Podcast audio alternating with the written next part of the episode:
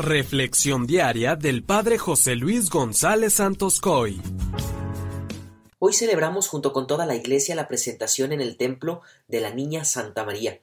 Es una antigua y piadosa tradición, la cual encontramos en el escrito apócrifo llamado Protoevangelio de Santiago.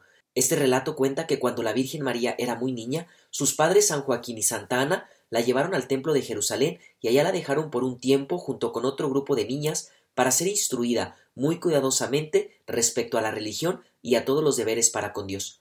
Hoy, queridos hermanos, la palabra de Dios nos hace un fuerte llamado a que seamos conocedores de su palabra y a que la pongamos en práctica. Escuchemos Mateo 12 del 46 al 50.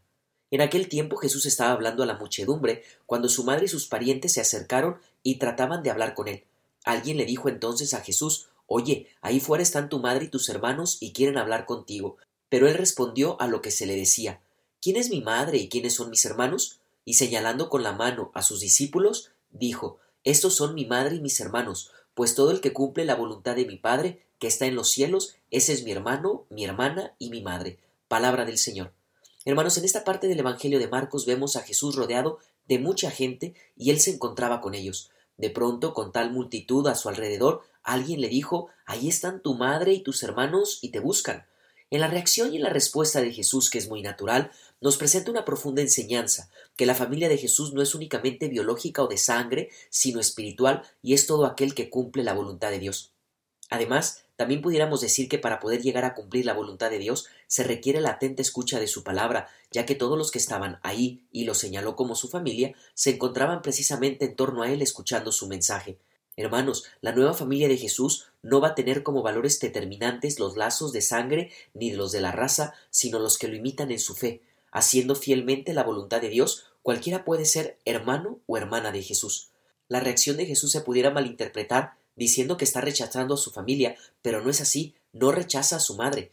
Me gusta mucho que San Agustín dice que María, eh, con toda perfección, cumplió la voluntad del Padre y por esto es más importante su condición de discípula de Cristo que la de la Madre de Cristo. Es más dichosa por ser discípula de Cristo que por ser Madre de Cristo. Así lo dice tal cual San Agustín y creo que es muy interesante. Son palabras muy comprometedoras y esto nos lleva a recordar que el discípulo tiene dos tareas fundamentales, escuchar la palabra de Dios y cumplir su voluntad. Así que ánimo, todos por nuestro bautismo somos hijos de Dios, pertenecemos a la Iglesia de Cristo, pero en ocasiones no nos comportamos como verdaderos discípulos porque a veces desconocemos la palabra de Dios y todavía más grave, seguimos encaprichados con lo que nosotros queremos y no con lo que Dios quiere, es decir, en que hagamos su voluntad. Que la bendición de Dios Todopoderoso, que es Padre, Hijo y Espíritu Santo, descienda sobre ti y permanezca para siempre. Amén.